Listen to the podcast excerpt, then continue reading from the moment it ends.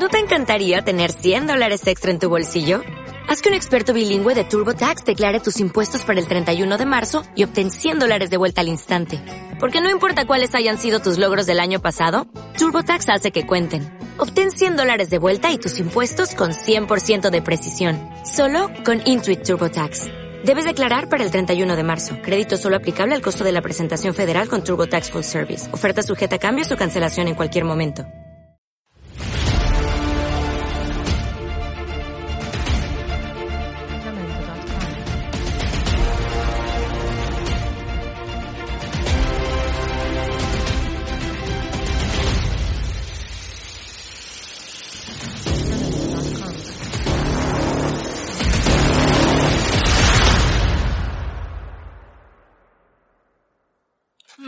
Buenas amigas y bienvenidas a Lo que el viento se leyó, vuestro podcast de libros, series y películas más mamarracho. Yo soy Lucía y conmigo está Rachel Hola amigas. y hoy venimos a hablaros de Diana de Gales.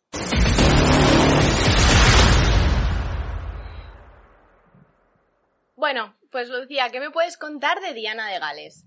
Pues mira, su nombre completo era Diana Frances Spencer y nació el 1 de julio del año 61 en Sandringham, en el seno de una familia aristocrática.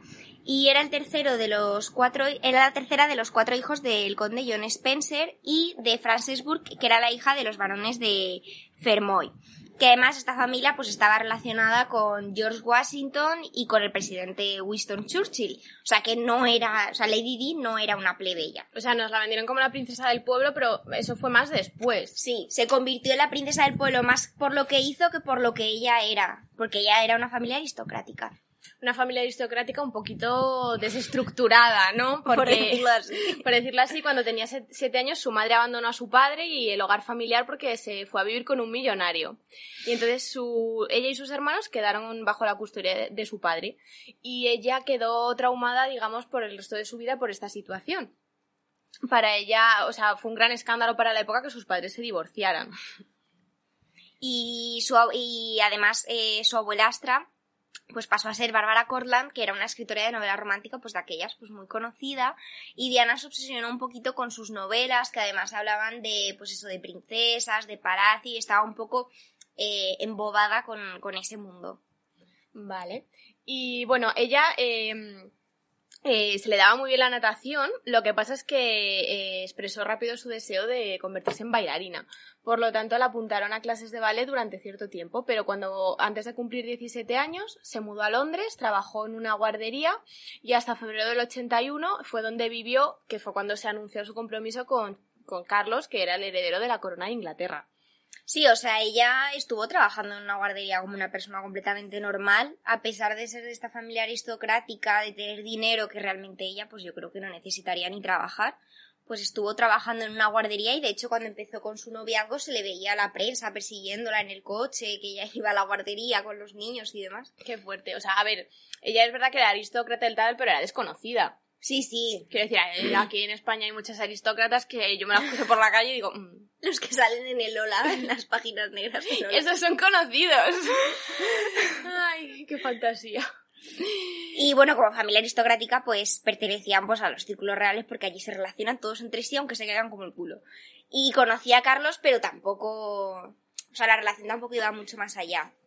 Y en el año 80, pues Carlos ya tenía como 30 o 31 años por ahí, y entonces pues ya se empezaban a preocupar pues porque sentara la cabeza, que tuviese un matrimonio estable, que tuviese hijos, que hubiese un heredero a la corona, y entonces pues por presiones de su abuela, del- de su madre y de su amante, Camila Parker Bowles, Le dedicaremos unos minutos a Camila Parker.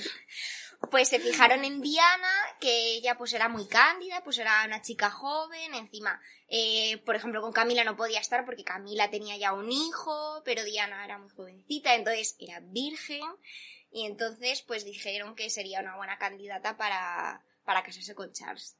Era la, Todo nada machista. era la princesa ideal. Eh, sí, súper súper feminista todo. muy avanzado para Muy la época. avanzado, eh, que estamos en los años 80, eh, espectadores, que tampoco, Que esto- tampoco hace tanto. parece que estamos hablando de la emperatriz sí sí y no, es que de esto hace mm, que de la, la boda de Lady Diana preguntamos a gente de pues de la edad de nuestros padres y se acuerdan perfectamente porque además fue todo un acontecimiento y la gente lo vio en la televisión. Y bueno, eh, vamos a contaros un poco cómo fue el tema del compromiso, la boda y tal. Eh, según han contado, que bueno, luego os daremos unos, unos recomendaciones de documentales y, tal, y libros y películas para que, que es lo que nos ha servido a nosotros para documentarnos un poco para el podcast. Eh, según cuentan, en el cuarto de los niños del palacio de- del castillo de Windsor, el 6 de febrero del 81, Charles, Carlos, no sé cómo decir, si Charles o Carlos. Carlos. Carlos. Carlos para los amigos. Carlos para los amigos, Charlie, eh, pidió matrimonio a Diana. Entonces ella estaba, eh, ella estaba absolutamente enamorada de Carlos. eh, mm, si alguien lo entiende, si alguien lo entiende, que nos comente. Eh, y entonces ella se echó a reír de puros nervios y le dijo que sí, que estaba muy enamorada de él y que, y que sí, que se quería casar con él. Eh, y por aquel entonces ella tenía 19 años y él 32, que era un problema, como has dicho tú antes, que él sí que era sol- soltero. Pero bueno, es entendible, ¿no? Sí, o sea, hay mucha gente soltera a los 32. No pasa nada. Pero claro, Lo si que eres el heredero a la corona. Claro, si es el príncipe de Gales ya supone un problema. Suerte que no. y bueno, no. Fue un, todo muy frío, ¿no? O sea, quiero decir, tu enamorado te pide que te cases con él y es como, no sé, te lanzas a su cuello, ¿no? Pues que no hubo muestros de cariño, fue todo muy, muy frío. Es que de hecho se habían visto oficialmente, o sea, como noviazgo oficial 12 veces. Y ella, o sea, en uno de los documentales decían que ella le llamaba ser. O sea, señor. Sí, que a fue a partir del compromiso cuando le dijo, por favor, llámame Carlos. es que Te Llamar a- Vamos a llevar un paso más adelante en nuestra relación. llámame Carlos. llamar a tu prometida, bueno, a tu prometida, a tu novio. Bueno, a un amigo, llamarle señor. Qué fuerte. Qué fuerte. Entonces, nada, cuentan que el príncipe, vamos, esto está documentado, o sea, esto el príncipe Carlos lo ha contado y, Y ella es- también. Esto lo han contado ellos. Cuando acabó, el príncipe llamó a su padre y le dijo, bueno, pues, pues nada, ya me voy a casar y ya tienes lo que querías, que es como súper romántico todo, ¿verdad? Ay, qué bonito. Madre mía. Y nada, la familia de Diana, pues encantada. Quiero decir, Hombre. tu hija eh, va a ser la, la futura reina de Inglaterra, en, en realidad. Claro, es que lo ves desde fuera y dices que idílico, ¿no? Qué fantasía. Sí, un cuento de un hadas. príncipe azul, tú eres una, una chica joven enamorada, es que parece un cuento de hadas en realidad. Y ella estaba enamorada, entonces ellos pues supongo que también estarían felices por eso. Sí, supongo que sí. Pero vamos, desde el principio el príncipe Carlos tuvo sus dudas, por primero porque no estaba enamorado de ella, y claro, es que se iba a casar con una persona a la que no quería. O sea, no te digo que no la tuviera cariño, porque a- para él supongo que la veía como una jovencita cándida y adorable, pero que no la quería. Es que él estaba enamorado de Camila. Porque estaba enamorado de otra. O sea, es que esto da para, esto da para una saga, chicas. Y encima ella era una niña. O sea, ver, Es que era, tenía 19 o sea, años. eran 12 años de diferencia de edad que a priori dices, bueno, no son tantos, pero según lo mires, porque eh, depende de las vivencias de cada uno. Y es que era, ella era una niña, en definitiva, y él es que había 19 vivido años. mucho. Estás en primero de carreras y, o sea, es... Y Sí, de repente te ves es abocada en ese mundo. Claro, entonces eh, era demasiado. Entonces, Carlos eh, sí que había tenido varias novias, pero que ninguna había, mm, había llegado a nada porque todas le habían dicho que no. Que eso me llamó mucha atención. Todas le habían dicho que no. Todas habían sido aristócratas o herederas de millonarios y tal, pero no, todas le habían dicho que no. De hecho, es que Diana fue la primera que le dijo que sí, por eso. O sea, yo creo que él tanteó y como vio que dijo que sí, dijo, adelante con ello. es que, a ver, es que a lo mejor ellas sí consiguieron conocerle más a fondo y cómo era. Puede ser. Y entonces, es que... Es que, bueno, ya hecho- lo iremos contando luego, pero era una persona... Es una persona compleja. Sí, y complicada. Es, es que... Bueno, Diana lo pasó muy mal. Pero entonces a lo mejor alguien que le conociese mejor, pues dice, mira, no, yo no me caso contigo. O sea, el consejo que siguió Carlos fue de, no sé si fue de, de su tío, de uno de sus amigos, o un amigo de la familia, era que, que bueno, que tenía que, bueno, que tener muchas novias, que disfrutar de la vida porque era joven y es lo que él había hecho hasta antes ese momento, pero claro, luego empezaron a presionarle la Casa Real Británica de, chico, Tienes una tienes obligación. una obligación, tienes que dejar de ir de flor en flor y ya centrarte un poco y le cayó a esta pobre chica que la metieron en el folclore, ¿sabes? Es que además las expectativas que él tenía con ella, pues eso era que obedeciera, que caminara detrás, o sea, que fuese su sombra, y él no estaba acostumbrado a que le dijese nunca que no o que hicieses eh, algo distinto a los planes que él tenía. Y como ya iremos contando más tarde, ella no se mantuvo, ella no caminó detrás de él, ella brilló, ella brilló con luz propia y eso es algo que él llegó a llevar muy mal. No a él no le gustó. nada. Claro. Ella, es verdad que en un primer momento la idea del príncipe Carlos representaba pues lo de lo que hemos dicho antes, las novelas que ella tanto había leído, románticas del príncipe azul que viene a rescatarte y tal. Además ella venía de una familia en la que estaba desestructurada, como que buscaba el amor y una nueva familia, pero claro, luego al final pues no, no resultó ser así. Además, pues años más tarde, pues ella confesó que había sufrido bulimia, además durante muchos años, y dijo que había comenzado el día que se prometieron. Que Charles la había cogido de la cintura y le dijo, ¿no estás un poco rellenita? ¡Qué fuerte! ¡Qué asqueroso! ¡Qué asco! O sea, estos comentarios... O sea... ¿No eres tú un poco imbécil? Sí, ¿te has visto las orejas, amigo?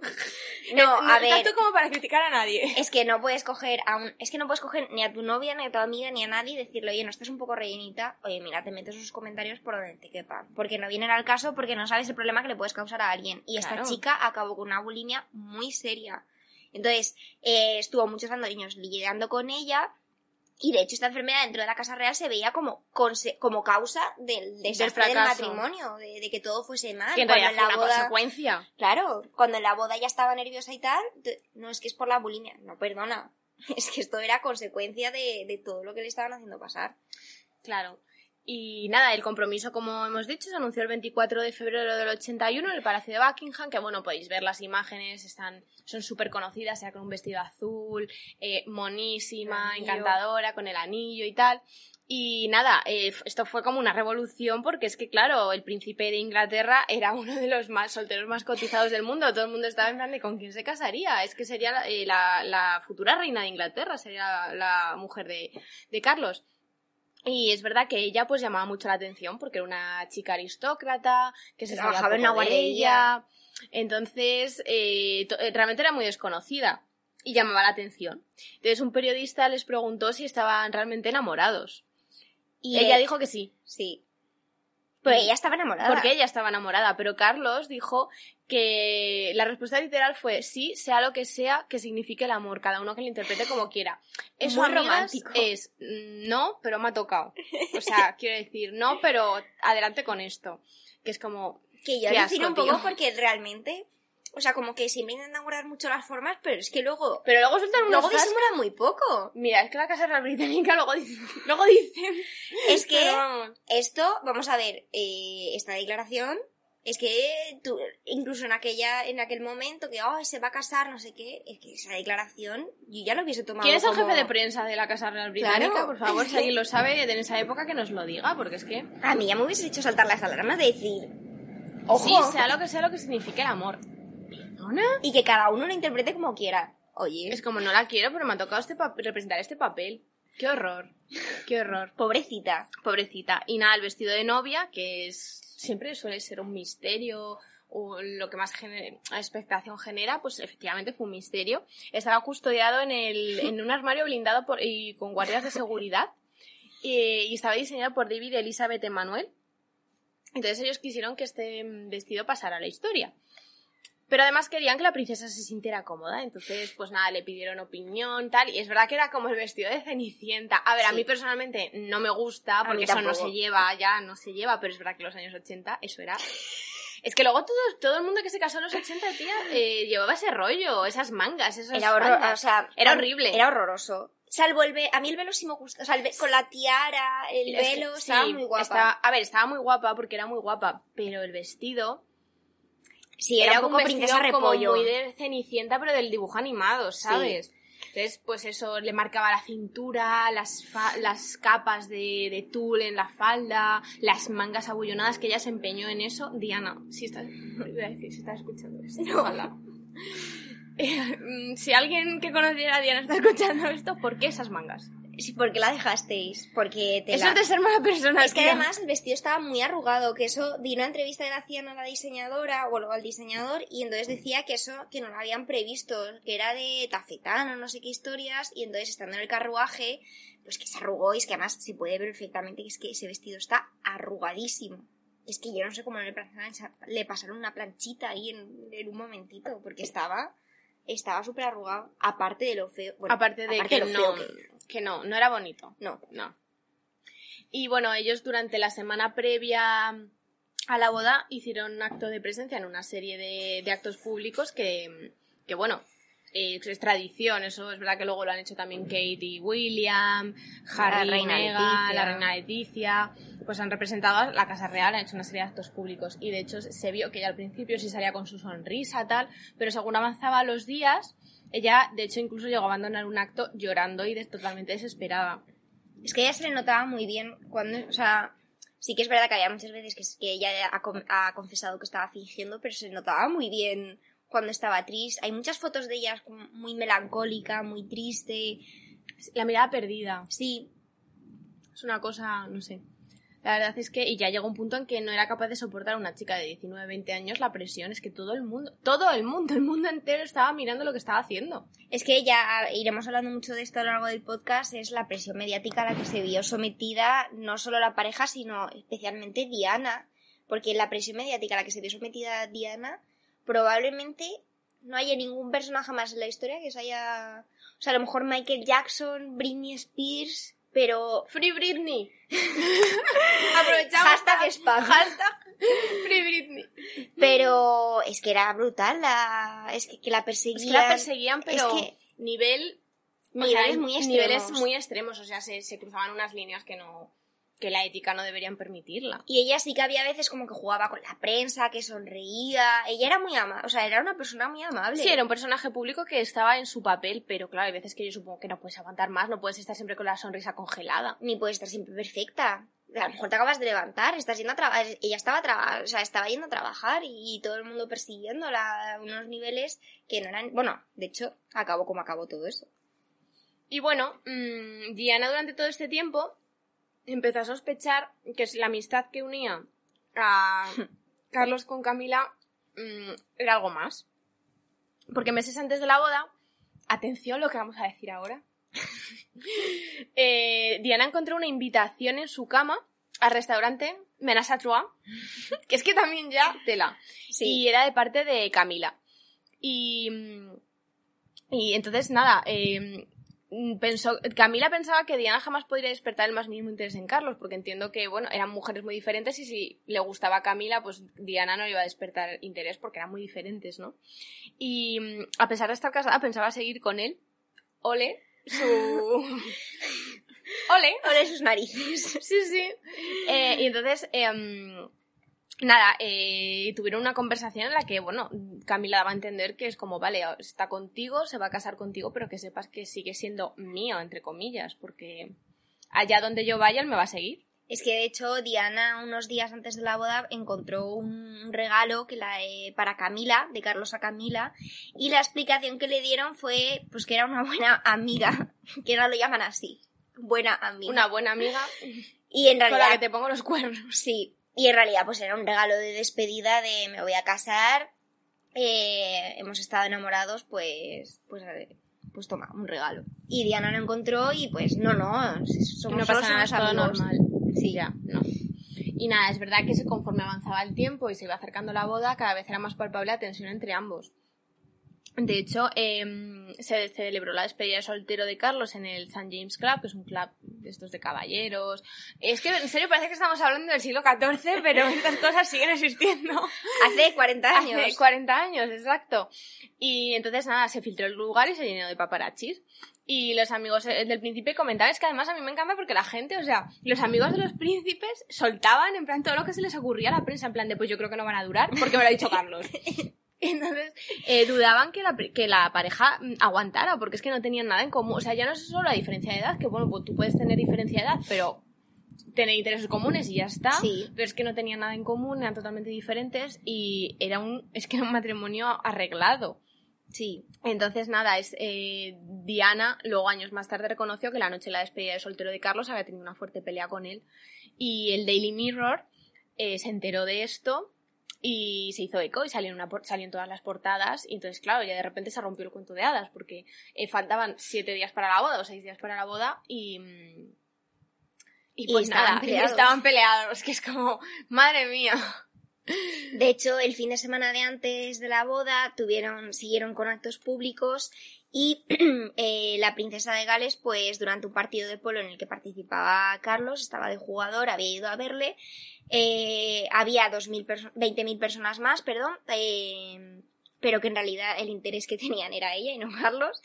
Y, mm, y pues nada, se la veía ella como muy alicaída, con un gesto muy serio, con la mirada De hecho, muy se fue. perdida. ¿No fue aquí donde se fue? Sí, es que, que además di- dijeron que había tenido como un desvanecimiento, que se No había pudo visto con la agobiada y no, y- lo- no podía más. Entre el, el pueblo británico, la familia, Carlos, Camila, la prensa, que es que eso era, tenía que ser insoportable. Sí, es que, Eh, la chiquilla que no podía más, que tenía 19 años, repetimos, 19 años. Es que era una presión brutal. De hecho, decían que a este partido de polo, que bueno, aparte de ver a Diana, la idea era ver a Carlos caerse del caballo. Por lo visto debe jugar mal al polo, no lo sé. Además, era el, el partido era contra España. Ah, qué bien. Que me digo, ¿y en España jugamos al polo? Pues mira, Pues sí. parece ser que sí. se ve que sí, era contra España y la gente iba a ver si Carlos se caía. O sea, debía jugar fatal al polo y de hecho preocupaba en la Casa Real porque faltaban como cuatro días para la boda o tres días para la boda y es que se podía dar una leche y es como... Y ¿qué queda mal hacemos? estar ¿Qué ensayado. hacemos? Ay, por favor. Y bueno, pues dos días antes, Carlos pues fue a darle el regalo este que os hemos contado a Camila. Y en el palacio, pues Diana se interesó por saber dónde estaba su prometido. Eh, le dijeron que había ido a almorzar. Diana no era tonta, sospechaba de Camila y le confesó a sus hermanas que no podía más y que no podía seguir eh, adelante con la boda. Y la hermana lo que le dijo fue, eh, no puedes parar esto, tienes que seguir para adelante, te tienes que casar con Carlos. Y Carlos también eh, unos meses antes pues le había confiado a uno de sus amigos pues que no quería a Diana, que, pero que esperaba enamorarse de ella con el tiempo. Tía, sigo diciendo que me hace mucha gracia los amigos en plan, tía, te voy a confesar un secreto, no quiero a mi prometida. Al día siguiente, el Daily Mirror. Conocido de Carlos confiesa que no quiere a su prometida. Es que era intimidad cero. Cero, cero. Era es que era todo cero. público, era todo público. Y entonces Diana pues se encontraba muy abrumada, en, en privado constantemente se derrumbaba, eh, además la bulimia cada vez eh, iba peor y eh, el baile previo de la boda asistieron celebridades pues como la princesa Grace de Mónaco, a la que esperamos también dedicarle Aquí queremos a Grace de Mónaco, Grace princesa, Grace reina, Grace te queremos, siempre en nuestros corazones. Y Diana pues fue el centro de atención y eh, Carlos solo bailó una vez con, con su prometida y el resto de la noche pues lo pasó con no otra que Camila Parker Bowles en la pista de baile y varios testigos pues dicen que Diana estaba llorando. Que se fue llorando. Es que hay que, Es que tenerlos, hay que tenerlos muy bien puestos para hacer eso, tía. Te pasas toda la noche del baile antes de tu boda, bailando con tu amante, que todo el mundo sabe que es tu amante, que le has regalado un, creo que, no sé si era un anillo o una pul, o sea, algo de, mm, un, algo de, una joya, un colgante. Eh, como dos días antes habías tenido movida con tu prometida, tal. No, no, es una amiga, tal, es una amiga con la que te pasas pasando, te pasas bailando toda la noche. ¡Qué fuerte! Sí, ¿Cómo? Está creciendo, muy está humillante creciendo aquí el, el odio hacia Carlos. Si alguien sabe algo bueno de Carlos, que nos lo escriba. y bueno, la boda fue un miércoles, pero el martes de antes se concedió la última entrevista antes de la boda a la pareja real, que bueno, esto es bastante, es suele ser tradición Sí. en el Reino Unido y bueno, en general. Y entonces em, se vio a la princesa muy nerviosa. Obviamente, te vas a casar al día siguiente, pero como que mm, no era habitual eh, esos nervios. Entonces, eh, las preguntas estaban pactadas, el secretario de la reina eh, lo había pactado todo y estaba vigilando absolutamente todo lo que se decía. Se prohibió mencionar el vestido y si se- eh, había una pregunta que el secretario de la reina que estaba vigilando la consideraba inapropiada, se paraba en ese momento la entrevista y, y se- y no se hacía más, o, o se cortaba esa parte o lo que fuera. Que esa entrevista también la podéis ver, está en... Sí, en todas estas cosas plataformas, estas están- cosas están, están en... porque es que se emitieron en abierto. Y nada, eh, eh, daba, la verdad es que daba la impresión de que el príncipe era como muy sobreprotector con Diana, porque la situación se la es- o sea, ya en este punto se la había totalmente sobrepasada, hundida y, y muy nerviosa. Y mm, eh, detrás de los periodistas estaba, como hemos dicho, el secretario de la reina y mm, cuando les desearon muchos años de amor y felicidad al finalizar la entrevista, Diana miró al, al secretario de la reina y agachó la cabeza. Que es como, madre mía. Es que ya sabía que eh, Que- felicidad que no iba a precisamente no le iba a traer. Y amor tampoco. Y la noche anterior al gran día, eh, Diana cenó con su hermana, le volvió a decir que estaba aterrorizada y tuvo un horrible episodio de bulimia. Eh, pero ella no, no tenía, es que no tenía escapatoria. Y Carlos, pues no le hacía ningún caso. Eh, Diana también se volvió a echar a llorar. Y eh, dicen que Carlos también estuvo llorando esa noche y cuando le preguntaron pues que qué le sucedía, contestó, ¿es posible dar, amar a dos mujeres al mismo tiempo? No, lo que era posible era que estuvieses enamorado de otra, De que otra. no era con la que te ibas a casar. Claro, o sea, realmente esto es da para da para una serie. O sea, es que realmente esto ni inventado. Hombre, yo espero que en The Crown lo muestren bien. Es que ya hablaremos de esto, sí, sí, Sí. O sea, yo espero que esto salga, porque es que da, es que aunque es, es que ni, fic- ni haciendo ficción te sale un culebrón así. Y que luego decimos de los culebrones que echan Ojo. en Divinity. Ojo. Y bueno, más tarde Diana dijo que todo el pueblo británico tenía una gran alegría por el compromiso, pero que ya no la compartía. Y de hecho se, se sintió como un corderito al que llevaban a degollar el día de su boda. Es Que que- tú el día de tu boda tiene que ser el día más feliz de tu vida y Sí. no sentirte así. Eh, nada, estuvieron muy fríos mm, momentos antes de la boda. De hecho, se, se consideró que habían roto el noviazgo, lo que pasa es que tenían que seguir adelante porque no queda, porque ¿cómo paras una boda real? Pues no la el puedes mismo parar. día. Es que es Pero cre- creían que ellos nunca podrían tener un matrimonio normal, de estar enamorados ni nada. O sea, ellos ah, rompieron antes de la boda. Lo que pasa es que no había quien lo parara.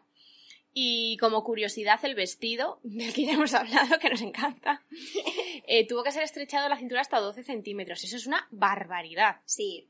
Y era todo por su bulimia. O sea, que ni siquiera era el estrés, el ir de un lado para otro, lo ve. No. O sea, ella tenía una enfermedad, ella era bulímica y cada vez iba peor porque no tenía apoyo por ningún lado. Y bueno, se casaron el día 29 de, de julio, que fue declarado día festivo. Que era miércoles, casualmente. No se casaron un sábado, tío, no sé. Y Claro, la- es que los ricos pueden casar cuando quieren. No, y así, pues un día festivo. ¿no? Ole ahí. Y pues en cada balcón y cada farola pues había alguien encaramado para ver el cortejo real. La novia iba en su propio carruaje, iba saludando y llegó a la catedral de Saint Paul pues poco más tarde de las 11. Se la veía mm, como muy abrumada por el vestido porque es que eso tenía metros Es que y metros de tela. Eso era horroroso. Y no se quitaba de la cabeza pues el episodio de la- del regalo a Camila. Y eh, cuando estaba caminando hacia, el, hacia el altar, que duró como unos tres minutos el paseo, vio a Camila sentada en, en uno de los bancos y dice que se acuerda perfectamente de lo que llevaba puesto ella, de con quién iba y demás. Y eh, el propio arzobispo sabía que Diana no quería casarse y le habían advertido que era probable que no apareciese. No había la fuga. O sea, toda esta gente sabía lo mal que lo estaba pasando Y nadie- esta chiquilla y nadie le tendió una mano para ayudarla. Sí, o sea, es como toda apariencia si daba igual. O sea, es- daba igual, da igual que le vayas a arruinar la vida, que le estés destrozando la vida a una chica de 20 años, que tienes que seguir adelante, Sí. no sé, me parece. Y de hecho, más tarde ella confesó pues que el- todo el mundo en el día de su boda parecía sentirse feliz, menos ella. Y como curiosidad, pues todas las casas reales asistieron al enlace, menos el rey Juan Carlos I de España, que declinó la invitación puesto que la luna de miel de la pareja incluía una escala en Gibraltar. A mí esto me parece una razón de muy poco peso para no ir a la Sinceramente, boda. yo me invitan a una boda real y yo voy, pero yo voy dos semanas antes. A todo lo que me Sí, inviten sí, voy. Pero este ha sido un... eh, voy a buscar a ver qué excusa. Es como tengo que ver cómo crece la hierba. Sí. Hacen una escala en Gibraltar. Oh, Perfecto, Dios mío, no, no, voy a la puedo boda. hacer eso. ¿Cómo es posible? ¿Cómo voy a hablarme yo con estas personas? Me parece una, una excusa malísima. una excusa absurda. A mí me parece un feo gordi, o sea, me parece un feo gordísimo realmente. Sí, Era una boda real, además no es como cuando se casa um, eh, William y Kate, porque ellos eran eh, no eran príncipes de Gales, pero es que cuando. Carlos se casó era el heredero, era la boda del heredero. Y vas y dices con toda tu jeta que no vas porque paras en Gibraltar. No me siento cómoda con esta situación. Oye, pero también muy fan, ¿no? De, "Uf, es que no me apetece nada. Tío, ¿qué, qué pereza que hago. Me voy a Netflix y Mantita. Ibiza o boda real. Y claro, ganó, ganó otra cosa. Tía, el 29 de julio fue, ¿no? La boda. Sí, Tía, para nosotras el 29 de julio es un día muy especial. a partir de ahora nos la apuntamos en la agenda. Pero... Elegimos plaza el 29 de Es que te julio. imaginas que te invitan a una boda real. A ver, yo es que si me invitan a una boda real, es que me instalaría un año antes, ¿sabes? En plan, de, mira, yo aquí para lo que queráis. O sea, yo... Es que es una mm, fantasía. Te llevo el bolso a donde tú quieras. Hago eh, la boda, o sea, yo te, te coloco la cola del vestido. Claro. Yo, o sea, yo, en plan Pipa Middleton. Sí, sí, total. Vamos, chica, ¿qué quieres que te diga? Pero es que además era la boda del heredero de la... O sea, Es que era la todo boda el de- mundo sabe quién es la reina de Inglaterra, pero no todo el mundo sabe quién es mm, el rey de España.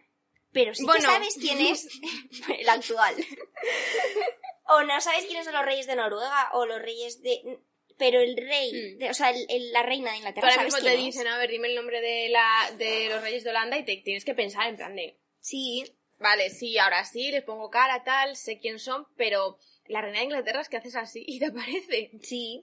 Aparte es que esa señora, como no, no cambiamos de reina los últimos mm, Cien 200 años, pues claro, es muy fácil aprenderse. Yo me imagino a los, em, a los estudiantes ingleses estudiando la, la historia, es como, a ver, y entonces llegó y en el siglo XIV Isabel, y no ha habido otra reina desde entonces. Pues es una suerte. Nosotros Hombre. que tuvimos una de la, la primera república cuatro presidentes en un año.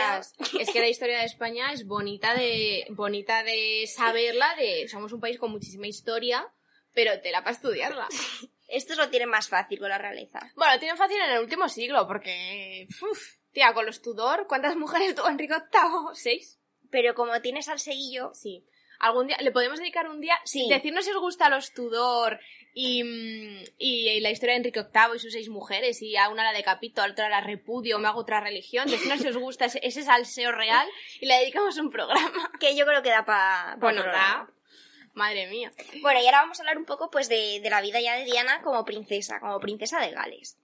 Entonces, ¿qué nos puedes decir de este eh, periodo? Bueno, pues la pareja real, como todo el mundo sabe, tuvo dos hijos, mm, Guillermo y Enrique. O William O y William Harry. y Henry, como o William y Harry, como lo queráis llamar. o, o Bill, es que eso ya, como vosotros le llaméis en vuestra casa. Guille. Guille, Erguille, Erguille. y entonces ya con el embarazo de William las cosas en el matrimonio iban de mal en peor, que es como tu primer hijo y ya la cosa está torcida. Bueno, es que a ver si estuvo torcida desde el principio, pero bueno. Entonces, eh, un día Diana decidió tirarse por las escaleras desesperada por la situación, o sea, intentó provocarse un aborto. Qué fuerte. Y bueno, luego también muy fuerte que la llegada del príncipe tuvo que ajustarse a las actividades deportivas del príncipe Carlos. Es que eso es muy fuerte. Es que es muy fuerte, tía, que es que es un proceso biológico, es que no. Dice, o sea, ella dijo, cuando tuvimos a William hubo que encontrar una fecha en la que la agenda se ajustara al príncipe Carlos y a sus torneos de polo. O sea, ni siquiera es a sus reuniones oficiales, a sus actos oficiales, a sus visitas de estado, no, es a sus O a las de ella, O a las de ella, no, que no. tendría más sentido. Sí, sí, pero digo, a sus jueguecitos de polo. Y encima, Es que es que encima, que encima jugaba mal al polo, tía. Pero es que, o sea, Es no, no, el, el embarazo en función de cuando... O sea, Es primero en función del marido y segundo en función de sus partidos de polo. Es asqueroso. Entonces tuvieron que inducir el parto. Eso lo dijo Diana más tarde, porque, ah, a ver, estos detalles pues tampoco salen al principio, ¿no? No. Tuvieron que inducir el parto porque mm, Diana ya no podía soportar más la presión de la prensa, era algo insoportable, claro, era el nuevo heredero. Y es como que si el mundo entero estuviera monitorizando el embarazo de Diana. Em, y nada, Diana se sintió agradecida porque Carlos estuvo en el nacimiento de su hijo, que es como, mm, deberías estar, o sea, sin que nadie te lo pida. O sea, es que ni siquiera le, indu- le indujeron el parto por esto de la presión mediática, sino que fue... eh, bueno, Tengo un primero hueco de por el- 4 a 5. Sí, mm, nos viene bien a los dos, ¿no? Yo tengo el- no tengo polo ahora, tú estás eh, sometido a una presión mediática brutal, mm, bueno, pues ya, ¿no? O sea, muy fuerte. Sí, sí, Diana dijo que bueno, que el niño llegó en un momento en el que ellos pudieron compaginar el deporte y, mm, y bueno, y su y, y su embarazo. Y durante la entrevista pues reveló que Carlos eh, se había decepcionado además con la llegada de Harry porque él quería niño y niña y Diana de hecho se lo ocultó, ella ya sabía que Harry iba a ser un niño porque había visto la ecografía eh, y entonces sabía que se iba a decepcionar. Entonces Harry llegó al mundo pues el 15 de septiembre del año 84 en el mismo hospital, que por cierto Diana parió en hospital y no en casa como era tradición. Y eh, pues eso, pues el príncipe pues no pudo ocultarle que, que estaba decepcionado como si fuese culpa de ella. Claro, sí, es como cuando en el siglo XIV, es que esta gente es muy del siglo XIV, cuando en el siglo. XIV no nació un heredero varón y era otra niña, es como, joder, la culpa es de la madre. Eh, a ver, la culpa no es de nadie, pero si es de alguien es del padre que sabe el que aporta el cromosoma X o Y. Las mujeres aportan el X solo. Si es niño o niña, lo aporta el padre. Que no es culpa de nadie, obviamente es azar, es biología, pero es como, chico, chico. muy fuerte. Esa era una muestra más del desprecio que le tenía a Diana, la verdad. Sí, además yo creo que al principio es como le era indiferente, no la quería y tal, pero yo creo que luego ya fue tornando en odio. O sea, ya Sí. le, le fue cogiendo manía. No se soportaban. Sí. O sea, al principio era como, bueno, me es indiferente, pero la niña me parece cookie, adorable y tal, pero luego ya, viendo que le daba, entre comillas, problemas, porque era muy mediática, porque le salió, entre comillas, respondona y tal, ya es que la fue cogiendo asco. Qué fuerte. Sí. Y ole ella. Ole, ya, yo es que, yo es que to- tocaría las narices también, Sí. o sea, yo tocaría las narices. Es que además con sus hijos pues no realizó actividades que eran típicas de la monarquía. O sea, le- ella les llevaba al McDonald's, les llevaba al parque de atracciones, les llevaba a centros a ver a necesitados, a gente sin recursos, porque ella lo que decía era que su hijo, bueno, William, iba a ser heredero de un país que tenía muchas realidades y que el palacio era una pequeña, una, mm, pequeña muestra de una de esas realidades. Mínimamente, es que Sí. hay más gente, vamos, cuánta gente vive en un palacio y cuánta gente tiene problemas económicos. Es que Claro, y tienes que es- conocer- tienes o sea, que sí. conocerlo todo. Sí. Y bueno, las cosas con Carlos no mejoraban, de hecho iban a peor. Ella era totalmente consciente de que mm, Camila y su marido seguían su relación, es que qué fuerte. Y de hecho, se, y así se lo hizo saber en una fiesta a Camila. Sí, sí, la confrontó, dijo, oye, Oye tú, bitch. ¿qué está pasando aquí? Pues, lo que sabía todo el mundo. Y, y Diana, además de bulimia, eh, se practicaba autolesiones, llegó incluso a realizarlas delante de su marido y su marido no hizo nada para detenerla. La bulimia empeoró hasta un punto de que llegó a desmayarse en la, en la plena expo, en, su, en las, las expos, en, su, en los brazos de Carlos, que la regañó y le dijo que si no podía haberse desmayado en un sitio menos público, y como tú eliges dónde desmayarte, porque es, como es- tú eliges cuando tener a tu hijo. Es que esto ya es maltrato psicológico. Es maltrato, o sea, ya es maltrato psicológico. O sea, que tú te estés mal, estés enferma, te desmayes y tu marido lo único que te diga es no podías haberlo hecho en un sitio menos Por eso- público. El desprecio que la tenía ya, o sea, era desprecio, porque puede ser que no la quieras, bueno, no estás enamorado de ella, pero te puedes preocupar por ella, en plan de, jo, que la está pasando, pero esto ya es desprecio y quiero hacerla daño. Entonces, bueno, era crónica de una muerte anunciada que esto iba a acabar en divorcio. Y em, temiendo que sus hijos la rechazasen, decidió dar una entrevista a Andrew Morton para que escribiera un libro en el que se explicase la versión de Diana de la historia. ¿Cómo se llama el libro? El Diana Her Story, Diana In Her Her Story, Own In Her Words, Own o- Words, o algo así. que es de, eh, uno de los documental. documentales que hemos visto son esas entrevistas que están grabadas, eh, que es ella contando la historia. O sea, es que esto no es una manipulación, es que es ella contando su historia. Sí, sí, o sea, tal cual. Además es que son imágenes reales. Sí, sí. No es que no, amigos de Diana cuentan cosas que ella confesó, No. no. no, es ella contando su historia. Y este libro se publicó antes de que se hiciese pública la, la separación, o sea, fue un gran escándalo, pero en un primer momento pues como que no pusieron que eran fuentes, bueno, fuentes tan oficiales como que era, como que era Diana hablando. La protagonista de la historia. Pero ya no más tarde, cuando ya sí que se divorciaron, ya sí que se volvió a publicar el libro y ya ponía que era a través de las entrevistas que se le habían hecho. a Pero qué Diana. fuerte que para que tus hijos no te odien, porque tengas que hacer eso. Claro, porque, o sea, yo creo que ya lo que, o sea, era evidente que si se divorciaban, la monarquía, la Casa Real, iba a contar su versión de los hechos. Y no iba a ser la versión, la versión, La de verdad. real. Entonces, ella fue lista, dijo, yo me adelanto, cuento mi versión de los hechos antes de que nadie diga nada, y ya luego que sea lo que tenga que ser. Ahí fue muy lista. Es que Diana era muy lista. Sí. Es que, Es que, a ver. Es ella- que la compraron, entre comillas, como una Sí. niña boba, enamoradiza y tal, pero Diana era muy lista y lo demostró. Y además, Diana, con esto de la presión mediática, toda la persecución que tenía por parte de la prensa, al final también en determinadas ocasiones lo usaba a su favor. O sea, ella no era tonta, ella sabía el poder que tenía, la influencia que tenía, y entonces ella también de vez en cuando manejaba la prensa como ella, como ella quería, como hizo en este caso, o como hizo ahora que os vamos a contar pues lo del famoso vestido de la venganza. Bueno, el vestido de la venganza. Bueno, en el 92 ah, estuvieron 11 años casados. Se separaron, de hecho. Y se hizo público el adulterio. Es que, claro, tú te vas a separar como una reina. Y entonces me separo y encima digo, se hace público el adulterio del príncipe Carlos con Camila Parker en la televisión nacional británica el 29 de junio del 94. Qué fantasía encender la tele y encontrarte a. Carlos diciendo, pues, sí, a he ver, sido es que llevo, mm, he estado 11 años casado y 11 años poniendo los cuernos a la princesa de Gales con esta señora. De verdad, es que Qué fantasía haber vivido eso. Sí. Y nada, en esta ocasión Diana aprovechó para asistir a un evento organizado por, Da- por Vanity Fair y luciendo un polémico conjunto que pasaría a ser conocido posteriormente como el vestido de la venganza, que es espectacular, está Sí. guapísima, es una reina, No es un vestido apropiado. no es un vestido apropiado para la realeza, Sí. para un evento de esas características, pero es espectacular. Y entonces al día siguiente todas las revistas, todos los diarios, pues nada, comparían sus portadas con imágenes de la princesa y no de la entrevista de Carlos admitiendo su adulterio. O sea, es que salía, a lo mejor salía Charles en pequeñito, ¿no? En Carlos Admit y salía ella, Ella, en toda la la, portada. portada. y ponían Diana Luce eh, espectacular, la noche en la que tal. Le robó absolutamente todo el protagonismo y le dio la vuelta a la, histori- a la historia. Ella era una víctima, pero salió empoderada, no como una víctima. Sí, y por eso decimos que ella también pues manejaba la prensa, ella no era tonta y sabía que si se ponía ese vestido y además es que en esa, en esa fiesta pues cuentan que ella se bajó como 100 metros antes de llegar para que le pudiesen hacer bien fotografías porque ella sabía que eso iba a salir en las portadas. Qué fuerte. No fue como Chenoa.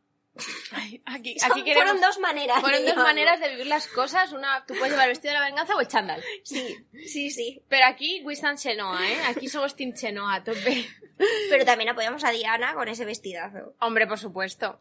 Y nada, finalmente se divorciaron. El divorcio fue efectivo el 28 de agosto del 96. Y entonces la princesa de Gales perdió la categoría de Alteza Real, pero conservó el título de princesa de Gales. Y en el 95 ofreció a la BBC una de las entrevistas más famosas y polémicas. Y de hecho es, es que probablemente las más famosas y memorables que, se han, que se han emitido en la BBC para el pueblo británico, porque admitió pública y sinceramente eh, pues su bulimia, que se autolesionaba y que era víctima de acoso diario por fotógrafos, paparachis y periodistas. Y además admitió el escaso apoyo que recibía de la familia real, admitió las propias infidel- las infidelidades y el hecho de que el heredero al trono también había cometido adulterio con su antiguo amor prácticamente desde el inicio de su matrimonio. Y entonces está la famosa frase de, bueno, éramos tres en, nuestro, en este matrimonio, así que estaba un poco concurrido.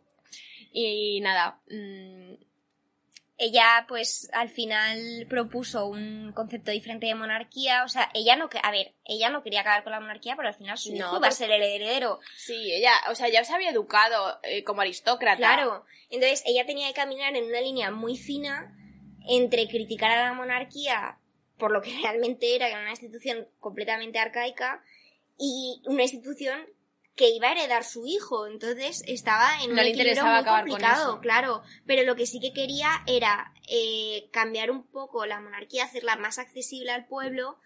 Y también por eso lo intentó con sus hijos, pues eso, llevándoles al McDonald's, a parques de atracciones y demás. Y de hecho, por ejemplo, ella ahora ves las imágenes, ella cogía las manos de la gente. O sea, ella a la reina de Inglaterra jamás le dar la mano a... No, no, no. Ella era la princesa, o sea, la apodaron al final la princesa del pueblo por, por esto, porque, Por porque era muy cercana. Y bueno, pues eh, hasta aquí su vida como princesa y ahora vamos a hablar su vida después del divorcio, que para nada... mm, No, no. Para nada se acabó aquí su vida pública ni su vida... mm, sí, ni su imagen.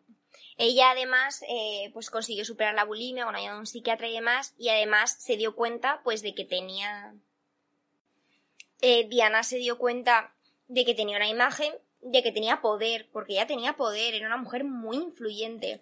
Y entonces decidió aprovecharlo para lo que a ella le interesaba que era dar voz a determinadas tareas sociales y solidaria entonces por ejemplo se volcó en ayudar a los enfermos de VIH pero no solo en luchar contra la enfermedad sino en luchar contra el estigma que tenía la enfermedad o sea, estamos hablando de hace 40 años, bueno, hace 30 años, entonces el VIH no, no se sabía tanto como ahora y la gente que tenía VIH estaba muy defenestrada en la Sí, sociedad. era, o sea, tú tenías VIH, mm, te podían, Eras un despe- paria. des- podían despedir del empleo, era un castigo que divino por haber sido promiscuo o cualquier cosa. Entonces ella eh, visitó un hospital en el que había enfermos con VIH y causó mucho revuelo porque no se puso guantes para acercarse a ellos y tocarlos porque no se contagia Es que no así. se contagia así, tronco. Entonces, eh, hizo mucho pues por superar ese estigma de una, de una rueda de prensa en la que hablaba de los métodos de transmisión del VIH, que no era algo exclusivo entre parejas homosexuales, que no era de, no era de ser promiscuo, que era una enfermedad como otra, y que no pasaba nada por que no pasaba nada, vaya. Que, a ver, que no es un castigo, que es una enfermedad, bastante castigo es estar enfermo, ¿sabes? Que no... Era un enfermo como, son Era una pues, enfermedad como cualquier otro. Claro, quiero decir, como cualquier otro. Y, mm, y bueno, también tuvo, se implicó mucho en la lucha de las minas ante personas. De hecho, hay una imagen que es súper fuerte, que ella pasea por un campo plagado de minas antipersona y, mm, y solo lleva un chaleco antibalas. Es que eso es muy fuerte. Es muy fuerte, ya de repente se pone a pasear por el campo. Obviamente no le ha pasado nada, pero... Es que además la prensa le dijo de broma, estaba grabándolo y dijo, ¿a que no se atreve usted a volver a pasar? Y cogió a la tía Y volvió a y pasar. con un par volvió a pasar. Pero era un campo de mí, o sea, que no era broma. Era un campo de minas, Era era, un terreno minas. minado, o sea, podría haber, haber muerto. Sí, sí. Y en 1997, de hecho, pues la campaña internacional para la prohibición de las minas antipersona, en la que ella participaba, eh, ganó el, el premio Nobel de la Paz. O sea, se podría decir que Diana ganó el Nobel de la Paz. Sí. Porque al fin y al cabo fue una de las personas que más... Es que se la veía muy implicada con todo lo que hacía. Es que hay imágenes de ella que le está dando, o sea, que le está metiendo la comida en la boca a una persona que está enferma, que eso no lo ve normalmente cuando va la gente a visitar un hospital o cuando va la gente a hacerse la típica foto. O sea, ella estaba dándoles de comer, estaba mm, sosteniéndoles la mano, preguntándoles sobre su vida. O sea, ella tenía las cámaras detrás, pero porque ella quería que se diese a conocer esa, esa realidad, no porque ella quisiera publicidad de ningún tipo. No, ella aprovechó su fama, pero para hacer el bien, Sí. por así decirlo, para acercar causas que podían ser más desconocidas o más estigmatizadas o lo que sea. Es que ole ella. Sí, es que realmente os recomendamos mucho que veáis documentales, que leáis sobre ella, porque es una persona que, que merece la pena conocerle cómo era, con lo que hizo, lo- cómo pensaba, qué es fue uno lo de que los consiguió. personajes más relevantes de la segunda mitad del siglo XX. Sí. Es que yo además creo, o sea, la monarquía sigue teniendo de buena, sigue gozando de buena salud en Reino Unido, como bien dice. Yo creo que es la monarquía más fuerte, por así decirlo, que de Europa.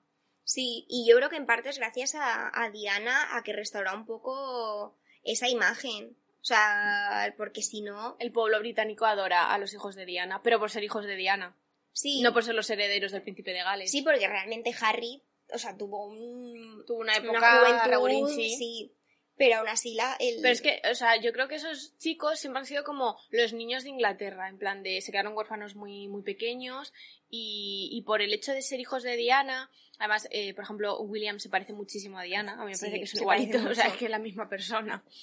Y, y entonces yo creo que el pueblo británico los quiere porque son los hijos de Diana, la viva imagen de Diana y es como los tenemos que proteger porque son los hijos de nuestra princesa. Es que además, eh, cuando, por ejemplo, William se casó con, con esta, con Kate Middleton, y el otro se casó con, con Meghan Markle, mm, Silencio. disclaimer, silencio. No nos gusta Meghan No Markle. nos gusta Meghan Markle. Pero eso ya lo discutiremos otro día. Pero siempre hablan de será la próxima Diana. Siempre la están comparando. Cuando Kate se pone un vestido, ah, este vestido se parece a tal vestido que llevaba Diana. Mm. Ah, pues este es el anillo que llevaba no sé qué. Ah, esta es la tiara que llevaba Diana. Ah, esta, esto también lo hizo Diana en su momento. Está queriendo emular a Diana. O sea, siempre, siempre, siempre la vara de venir es con Diana. Kate Williams, si estáis escuchando esto, que yo sé que sí, además como nos entendéis perfectamente el español, ¿por qué no habéis llamado a vuestra hija Diana? Es verdad. Me hubiera encantado. Es verdad. Me hubiera encantado porque en plan de... No habrá querido la abuela. Claro, no habrá querido la abuela. Y Es que la abuela la odiaba.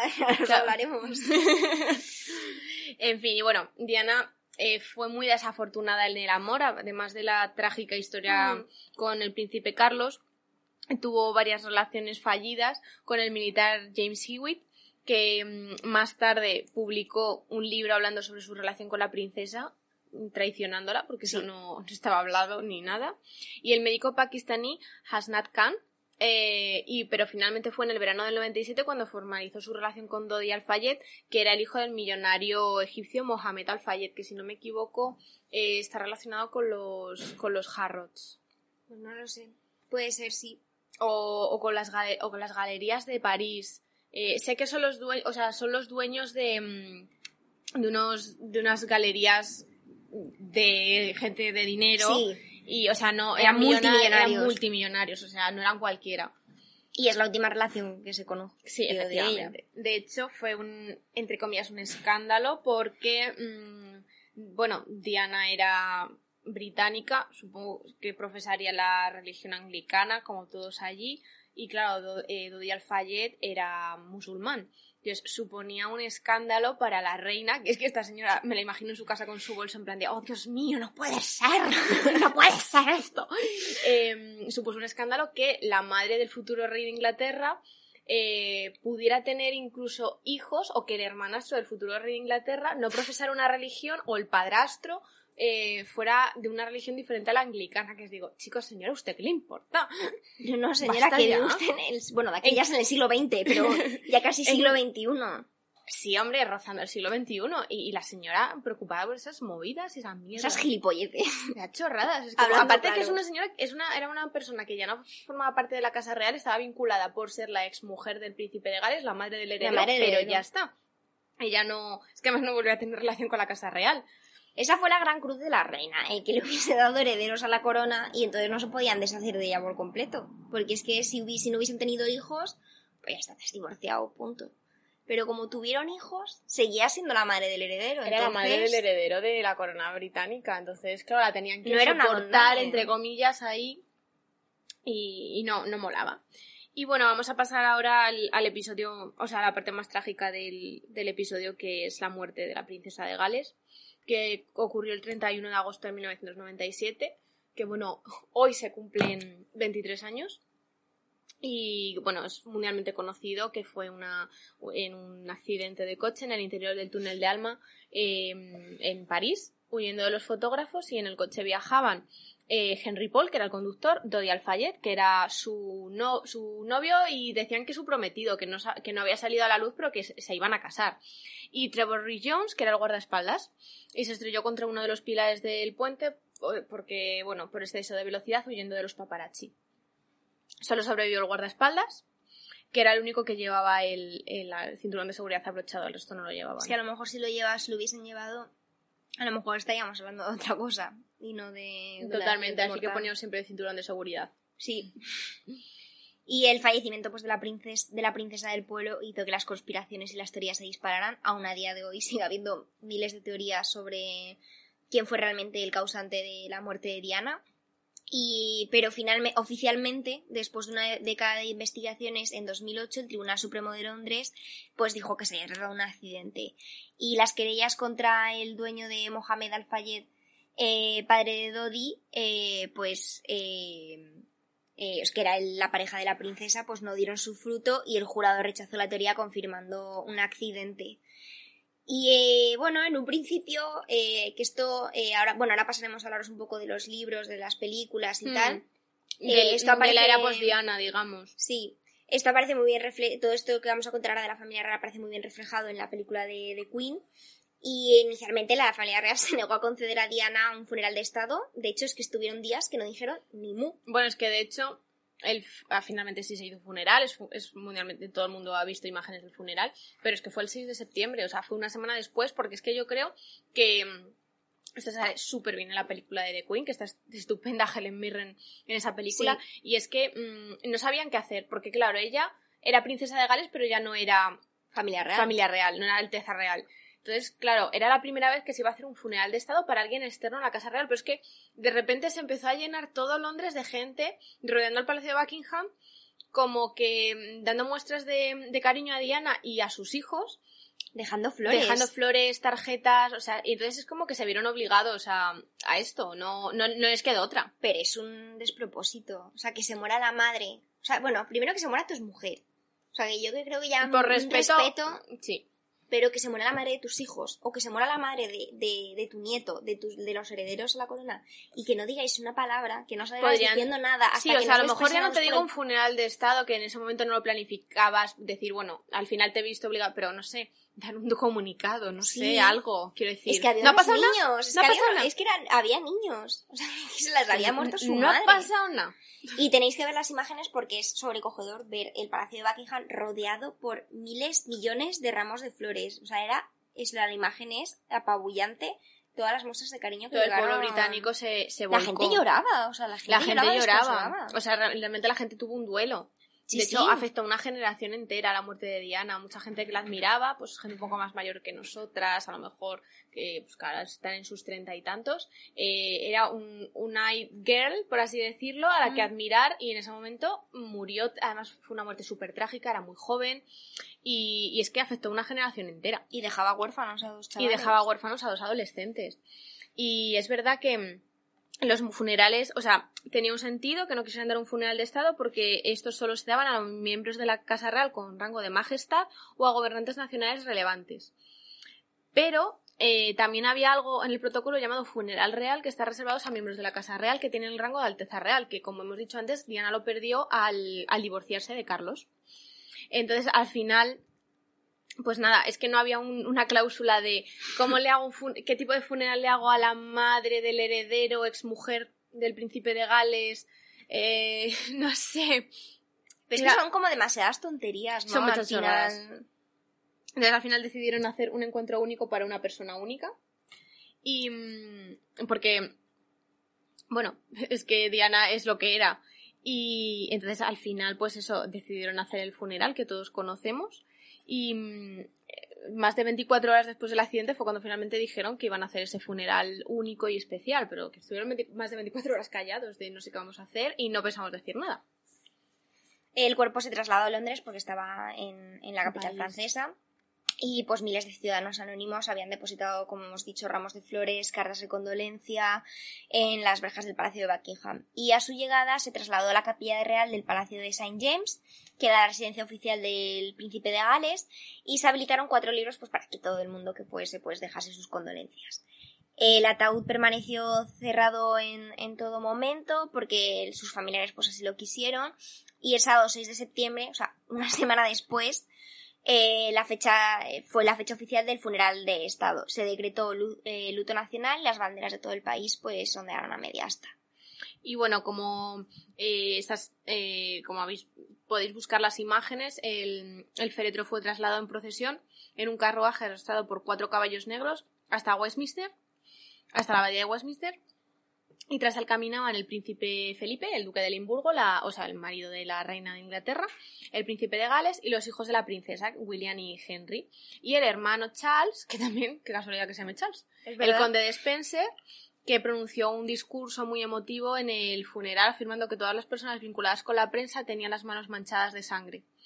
Y, mm, y nada, eh, es, es sobrecogedor las imágenes, la verdad. Sí. O sea, de hecho hay una entrevista muy famosa que se hizo hace unos años, pues poco antes de que Harry se casara con Meghan, que fue una Navidad, que le hicieron además, es una entrevista que a mí me encanta porque es en casa, en el salón, como de súper tal. Entonces Harry dice que todos sus problemas de la adolescencia que él entendía que los había tenido, que había sido un escándalo para la corona, pero que para él eh, le obligaron a caminar detrás del féretro de su madre durante mm, lo que para él fueron eh, horas eternas y, que eso jamás lo iba a superar, que para él fue un trauma insuperable y que todos sus problemas vinieron a raíz de ahí cuando le dije no, no tienes que hacerlo porque eres el tercero del año de sucesión al trono y dice que para él el peor momento de su vida es caminar con, detrás del, del féretro de su madre con un ramo de flores que ponía mamá y, y es que, chico, es que eso te marca, te marca para toda la vida. Es que no protegieron a esos niños. No, no los protegieron. Ni a ella tampoco. O sea, si No no, se habían habló- protegido a ella, no les iban No a se habló de. Diana, no se, no se trató, es como que uh, se corrió un velo. Es y que pues, si hubiese sido por la reina no hubiesen hecho ni, ni funeral ni nada. O sea, de hecho, pues como hemos dicho, su intención era pues... Pues nada, no decir nada y... dejarlo estar, Sí. dejarlo estar. Y bueno, la ceremonia, que fue propia de una reina, eh, por lo que era. Sí. Eh, tuvo la actuación en directo del cantante Elton John, que era muy ami- íntimo amigo de la princesa. Y mm, además, em, unos meses antes había perdido también a, mm, a Versace, que, mm, que también era muy amigo de la princesa. Entonces, pues para él como que en ese verano perdió a sus amigos íntimos y entonó el eh, Goodbye England Rose, que es la versión reescrita de Candle in the Wind, que fue la canción que se sacó para mm, la muerte de... Bueno, se, sacó para la mu- se compuso para la muerte de Marilyn Monroe. Y entonces, pues... Otra reina. Otra reina, de la que ya hablaremos. Entonces, eh, es súper famoso Elton John cantando esa canción en el funeral, es precioso. Y bueno, si queréis saber el tema del, del asesinato de, de Gianni Versace, hay una serie que está muy chula, que es la de American Crime Story, que es la segunda temporada, que habla sobre esto, que Sale Penélope Cruz. sale Penélope Cruz haciendo de Donatella y el, y el café de asesino es Darren Criss, que aquí, aquí esta parte del podcast ama a Darren Criss. Darren Criss Queen, Darren Criss marido oficial. Y esta otra parte del podcast odia a Penélope Cruz. Sí, a mí tampoco me gusta demasiado Penélope Cruz. Eh, o sea, hay como un 75% del podcast que... Y bueno, una vez concluido el funeral, pues el féretro fue trasladado por carretera hasta la capilla de Santa María en, Gre- en Great Brighton, a dos kilómetros de Alto Althorpe House, la mansión donde crece Diana. El cuerpo fue inhumado como los del resto de miembros fa- eh, fallecidos de la familia Spencer en una ceremonia estrictamente familiar.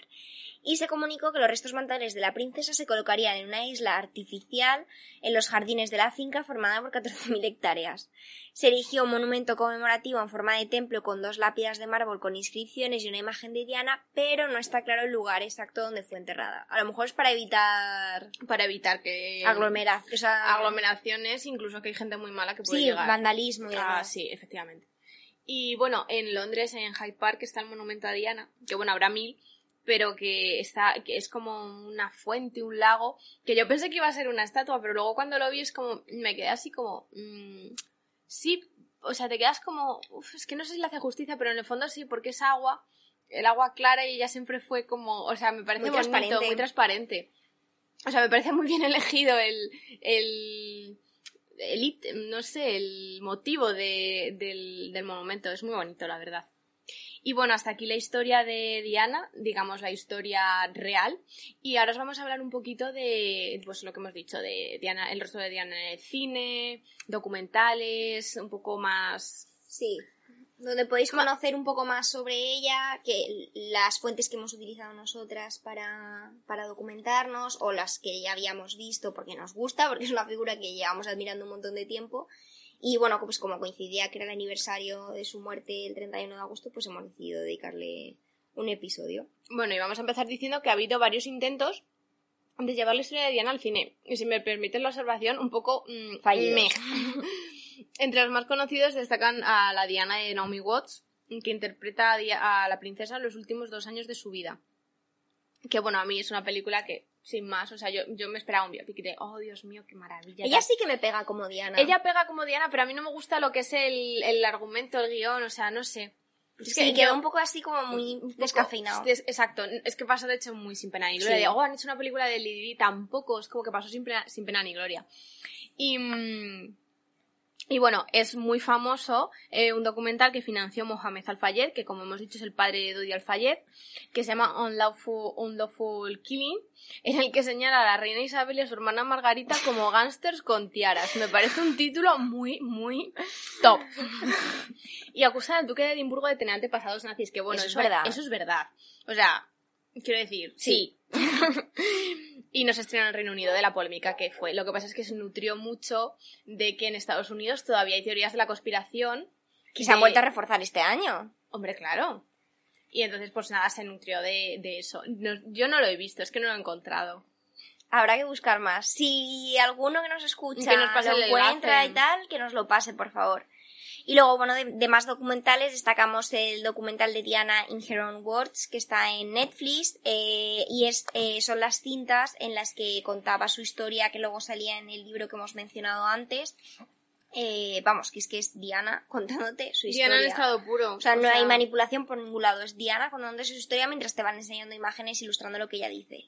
Y luego está eh, otro documental que se llama The Story of Diana, en el que salen hablando, pues, eh, su hermano, salen hablando varios amigos, salen hablando eh, gente de la prensa, hablando de... Se centra mucho también en la parte de Diana como objeto de persecución mediática y demás.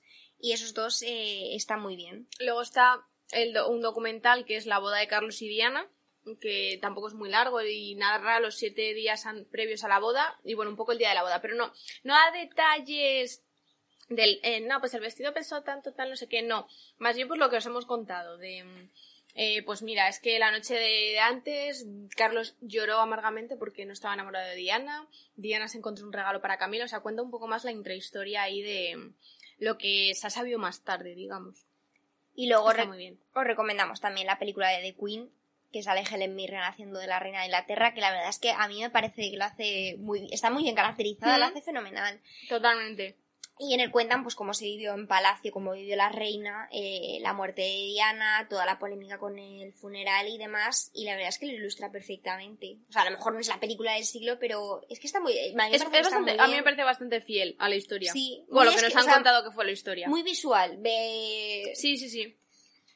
Y así de cara al futuro se está, se está preparando una cinta dirigida por Pablo Larraín que narra tres días de la Navidad previa a su separación de Carlos, cuando ella decidió no ser reina, es como menuda decisión, no ser reina y, mm, y ser la mujer que fue antes de conocer a Carlos. Y bueno, la dará vida a la princesa eh, la actriz Kristen Stewart, que bueno, eh, conocida por ser Bella Swan en Crepúsculo, entre otras cosas, es verdad que la chica ha hecho más cosas, Todas con la misma cara. todas con la misma cara. la misma expresión decir, facial. yo he visto varias películas de ella y uff, Es lo mismo, o sea, es Bella Swan, pero en una película de Woody Allen, Bella Sí, Swan en una película Blancanieves. de... Sí, Bella Swan haciendo de Blancanieves. Y entonces, bueno, no tenemos mucha fe, la verdad, en la actriz ni en la... O sea, en la cinta sí, pero porque me parece interesante eh, la premisa y la parte de la que van a hablar, pero A mí es que no me parece tengo que muy, vaya a po- hacer bien muy de poca Diana. fe en la, en la actriz haciendo de Diana. Pues es que ya ella ca- caracterizada es que tampoco me pega. O sea, hablando solamente físicamente y del estilo, no me pega de Diana, pero nada. No. Pero bueno, habrá que verlo. Sí, sí. Y bueno, em, os recomendamos también la serie de Crown en general para conocer la historia de los reyes, de los actuales reyes de Inglaterra está fenomenal. Muy bien documentada. Cada temporada, cada dos temporadas cambia de actores. Cada temporada narra un, un periodo de, de la historia. Está fenomenal. La serie Es muy fiel a la muy realidad. a la realidad. Y bueno, la cuarta temporada, que se va a estrenar ahora en otoño. que va a ser la última, ¿no? O sea, creo que acaba con la historia. Pues igual es esta la ul- No sé si habrá una es que yo creo que ya no va a haber nadie que haga de William y de Harry. O sea, me- Hombre, es que están de demasiado- mayores me refiero. Hombre, a mí me interesaría. A mí me Estaría interesa. bien. Estaría muy bien. Pero creo que ya se estarían metiendo en un terreno En un un poco terreno- pantanoso. Es que eh, hacer de unos personajes que están vivos y que son historia actual ya es complicado, Claro, ¿eh? porque Carlos, bueno, porque... De Carlos nadie se acuerda. Quiero decir. Carlos se casó en 2005 con Camila, que fue como mm, muy discreta la boda y todo esto, porque claro, es verdad que finalmente ellos como que eh, cumplieron su final feliz de cuento de hadas después de no sé cuántos años penando, pero es que os habéis llevado a mucha gente por delante, quiero decir, mm, Sí. vais a ser felices pero a costa de qué, o sea, no sé. Yo tengo, es como por un lado, es como todo el mundo merece ser feliz con la persona que quiere, pero es que vosotros habéis jodido la vida Es que a una además, persona. yo creo que como Diana ya sacó tanto beef, como se dice, de Carlos, ya que salga representado en una serie que más da, si es que salió ella contándolo. Da igual. Y, y Pero bueno, los hijos es otra cosa. y nada, la cuarta temporada va, va a hablar de los hechos relacionados con el compromiso y la boda de Carlos y Diana y va a representar a, a la princesa Elizabeth de Vicky. Que mucho no la conocemos. No, la es verdad que sí que hemos visto que ha hecho más series y tal, pero nosotras no la conocemos. Y en el tráiler que ha salido recientemente, que yo lo he visto y es como, "Oh, Dios mío, esto me estás creando, me estás creando muchas necesidades en este tráiler, sale Diana vestida de novia. Sale una imagen de Dia- Diana caminando hacia, saliendo del palacio, caminando con su vestido de novia, una copia súper fiel. Entonces, no sale la cara de la chica, pero, pero bueno, que promete, la verdad. A mí me llama mucho la atención. Yo la verdad es que me he quedado en la primera temporada de The Crown, pero me voy a ver esta, porque a ver, realmente tampoco te van a hacer spoiler de nada, porque esto No. están representando historia. Yo voy por la segunda temporada es que realmente es historia, es que sabes lo que pasó. Entonces, esta parte sí que me la voy a ver, porque me da igual verme esto antes que verme otras cosas de The Crown, porque es lo que digo, no me van a hacer spoiler de nada. Para nada. Entonces, esto vamos, me lo voy a ver en cuanto salga, me lo voy a ver. Así que nada, pues contadnos si hasta aquí nuestro episodio dedicado a la princesa de Gales.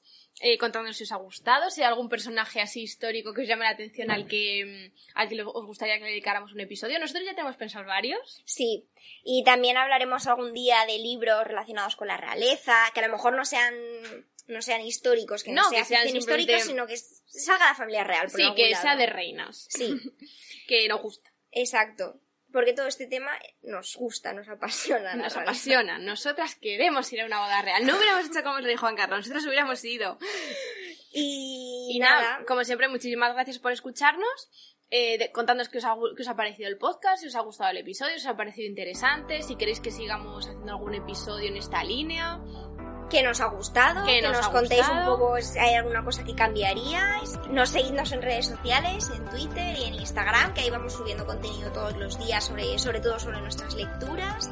Y nada, pues nada, como siempre, muchas gracias por estar ahí y hasta la próxima, amiga. Adiós. Un beso, guapes.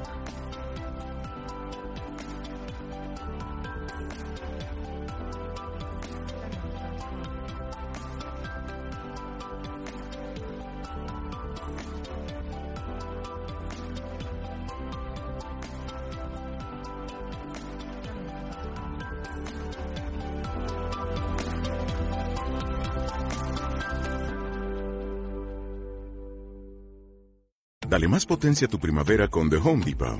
Obtén una potencia similar a la de la gasolina para podar, recortar y soplar con el sistema OnePlus de 18 voltios de Ryobi desde solo 89 dólares. Potencia para podar un tercio de un acre con una carga.